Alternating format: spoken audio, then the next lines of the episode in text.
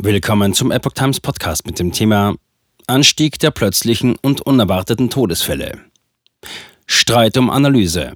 Warum drei Juristen und ein Mathematiker Bedenken haben. Ein Artikel von Patrick Reitler vom 20. Dezember 2022.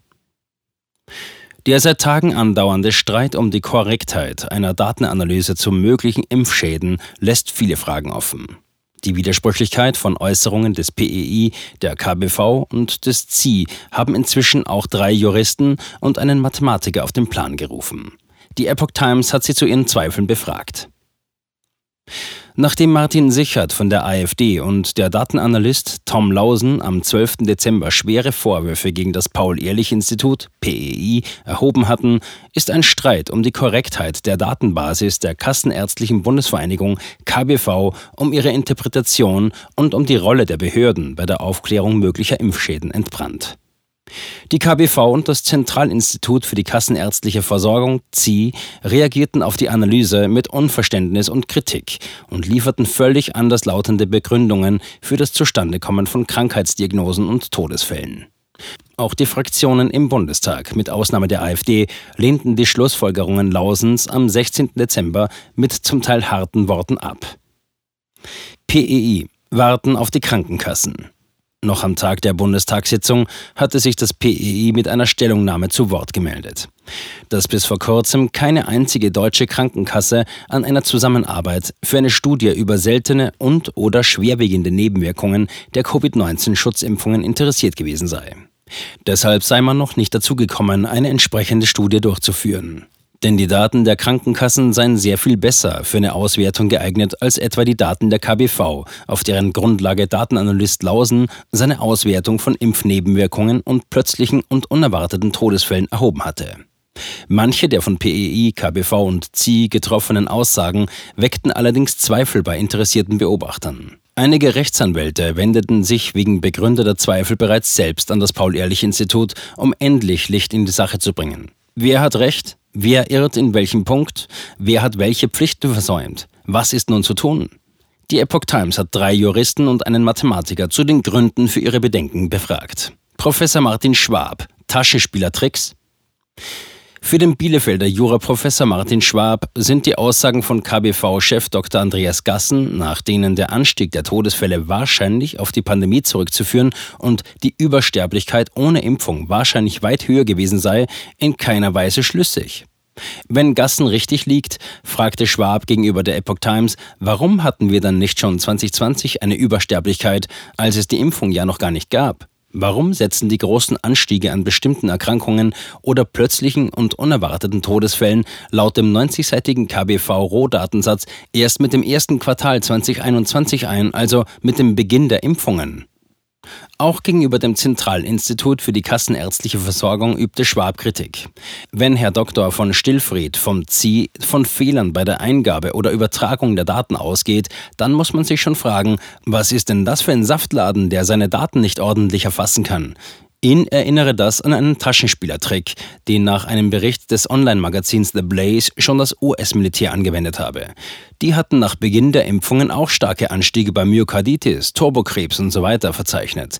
Sie argumentierten damals, dass alles habe es auch schon in den Jahren 2016 bis 2020 gegeben, man habe die Fälle nur seinerzeit nicht vollständig erfasst.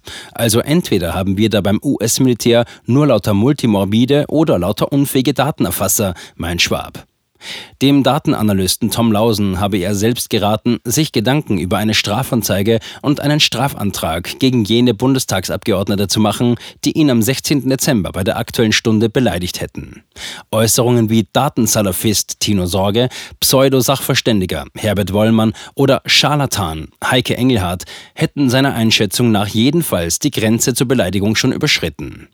Insgesamt, so Schwab, komme es ihm vor, als ob die Befürworter der Impfkampagne immer nervöser und ihre Aussagen immer widersprüchlicher würden. Das zeige sich aus seiner Sicht auch an den immer stärkeren verbalen Ausfällen. Friedemann Deblitz. Absurde Annahmen. Der Hamburger Rechtsanwalt Friedemann Deblitz ist nach eigenem Bekunden seit zweieinhalb Jahren für den Erhalt der Grundrechte in Pandemiezeiten unterwegs. Nun legte er sich auch mit dem Paul-Ehrlich-Institut an. Er forderte das PEI mit einem offiziellen Schreiben auf, dafür zu sorgen, dass die vorliegenden Daten bis zum 21. Dezember geprüft und gegebenenfalls verifiziert werden und die Impfstoffe gegen Covid-19 nötigenfalls unverzüglich vom Markt genommen werden. Der Blitz beruft sich dabei auf die amtlichen Zahlen der Todesursachenstatistik des Statistischen Bundesamtes. Denn amtlichere Zahlen als die des Statistischen Bundesamtes gibt es nicht, so der Blitz. Das PEI habe der festgestellten explosionsartigen Entwicklung der Impftodesfälle durch Covid-19 ihm gegenüber bislang nicht widersprochen. Außerdem sei das Institut bei seiner Observed versus Expected Analyse davon ausgegangen, dass ihm alle Fälle von Impfnebenwirkungen gemeldet worden seien, insbesondere die schweren. Diese Annahme hält Deblitz für absurd. Das PEI selbst hat in 2002 noch eine Dunkelziffer schwerwiegender Nebenwirkungsmeldungen von 95 Prozent publiziert und noch 2018 auf die Problematik fehlender Compliance der Ärzte in Bezug auf ihre Meldepflichtigen nach Infektionsschutzgesetz aufmerksam gemacht. Nun so zu tun, als bräuchte man nur die eingehenden Verdachtsfälle von Nebenwirkungen zu bewerten, kann mit Unvermögen kaum erklärt werden, so Deblitz Überzeugung. Der Jurist rechnet allerdings nicht damit, dass das PEI seiner Aufforderung folgt. Niemand möchte sein Gesicht verlieren, so Deblitz. Wenn nun aber in Kenntnis der neuesten amtlichen Zahlen weiterhin ohne Not Leben durch die Impfung gefährdet werden, wird es strafrechtlich relevant. Womöglich berühre das Verhalten des PEI den Paragraphen 211 StGB Verdeckungsabsicht. Frank Großenbach Unterstellungen und Beleidigungen auch der Frankfurter Rechtsanwalt Frank Großenbach ist der Auffassung, dass wegen der durch Daten belegten Übersterblichkeit von mindestens 30.000 im Jahre 2021, dem Jahr der Impfungen, ein Anfangsverdacht bestehe. Diese reiche nicht nur aus, sondern verpflichte sogar, die mRNA-Wirkstoffe aus dem Verkehr zu ziehen, bis sicher ausgeschlossen werden könne, dass die Übersterblichkeit auf die Impfungen zurückzuführen sei.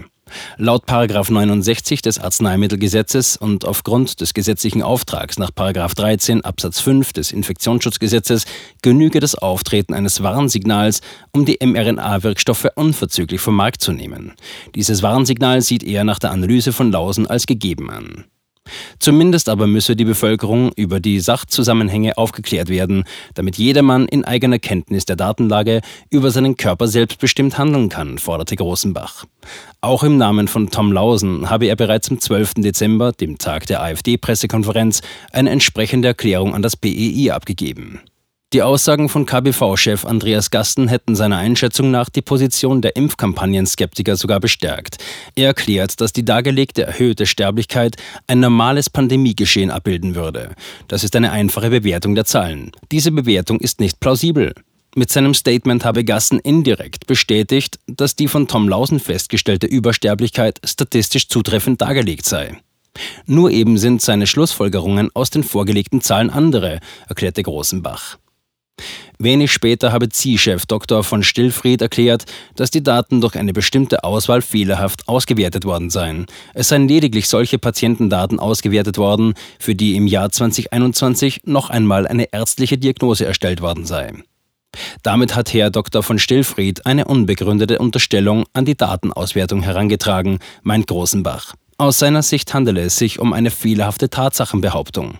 Er geht davon aus, dass von Stillfried so gehandelt habe, weil ihm wohl klar war, welche Sprengkraft die vorgelegten Daten haben, wenn sie auch durch ihn bestätigt werden würden. Generell sei für ihn nicht nachvollziehbar, warum abwegige und dem gesunden Menschenverstand widersprechende Thesen geeignet sein sollen, einen Zusammenhang der dargelegten Übersterblichkeit und den Impfungen kategorisch auszuschließen.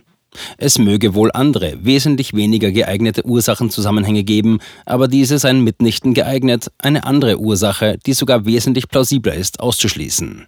Jene Bundestagsabgeordneten, die Tom Lausen mit unflätigen Verbalinjurien beleidigt hätten, täten seiner Meinung nach gut daran, die grundsätzliche Bestätigung der Übersterblichkeitszahlen durch Andreas Gassen zum Anlass zu nehmen, den Sachverhalt noch einmal eingehender zu prüfen, bevor man pauschale Beleidigungen ausspreche. Statt sich bei Tom Lausen selbst zu erkundigen und sich sachkundig zu machen, wurde einfach Unterstellungen gefolgt, die haltlos sind, erklärte Großenbach. Er werde die drei Bundestagsabgeordneten auffordern, eine Unterlassungserklärung abzugeben, kündigte der Jurist an. Darin sollten sie sich verpflichten, Beleidigungen zu unterlassen und nicht weiter unrichtige Tatsachenbehauptungen aufzustellen, die Daten wären Fake-Daten oder verfälscht. Die Presseerklärung des BEI vom 16. Dezember habe bestätigt, dass dem gesetzlichen Auftrag nach 13 Absatz 5 Infektionsschutzgesetz auch jetzt noch immer nicht nachgekommen werde. Zudem habe das PEI es dabei belassen, die Unterstellung von Dr. von Stellfried zu übernehmen, statt die Zahlen Tom Lausens eigenständig auszuwerten, wozu er selbst das PEI ja bereits aufgefordert habe. Mathematiker Ösogos. Widersprüche überall. Wenige Tage nach der offiziellen Präsentation der Datenanalyse hatte sich auch der Bremer Diplom-Mathematiker Hussein Özogus interessehalber mit den Zahlen beschäftigt und seine Sicht der Dinge auf YouTube gepostet. Gegenüber der Epoch Times erklärte er, dass es ihm dabei vor allem um ergebnisoffene Erforschung von Impfnebenwirkungen im Allgemeinen gegangen sei. Außerdem habe er über die widersprüchlichen Erklärungen von KBV und ZI aufklären wollen. Das ZI habe ja eigene Daten veröffentlicht, die der KBV widersprechen, meinte Özogus. Trotzdem seien KBV und ZI bei ihren Interpretationen geblieben. Die KBV sehe nach wie vor die Pandemie als Ursache für die Zunahme. Das ZI beharre auf der Behauptung, dass es in den KBV-Daten nur sehr, sehr wenige Fehler gebe, die die Todesabrechnungen vor 2021 erklären würden. Das Statistische Bundesamt habe inzwischen Todesfallzahlen veröffentlicht, die sowohl den KBV als auch den Ziehdaten widersprechen. Und das BII habe zugegeben, dass es weder die Daten bisher erhalten noch analysiert hat, trotz gesetzlichem Auftrag. Das alles passe nicht zusammen, findet Ösogus. Im Übrigen habe er trotz Anfrage vom PEI noch keine Antwort auf seine Darlegung bekommen. Auch die KBV habe bislang nicht auf Ösogus Bitte geantwortet, vollständige Datensätze an ihn zu liefern. Für die Epoch Times war bis zum 20. Dezember weder vom PEI noch von den Krankenkassen ein aktuelles Statement zur Kritik oder zur künftigen Zusammenarbeit zu bekommen. Was war passiert? Am Montag, 12. Dezember, hatten Tom Lausen und Martin Sichert, der gesundheitspolitische Sprecher der AfD, auf einer Pressekonferenz im Bundestag eine Auswertung der KBV-Datensätze aus den Jahren 2016 bis 2021 vorgelegt. Ihr Augenmerk lag dabei besonders auf dem Anstieg der plötzlichen und unerwarteten Todesfälle mit Beginn des Jahres 2021. Sichert und Lausen erhoben schwere Vorwürfe gegen die offiziellen Stellen der Regierung.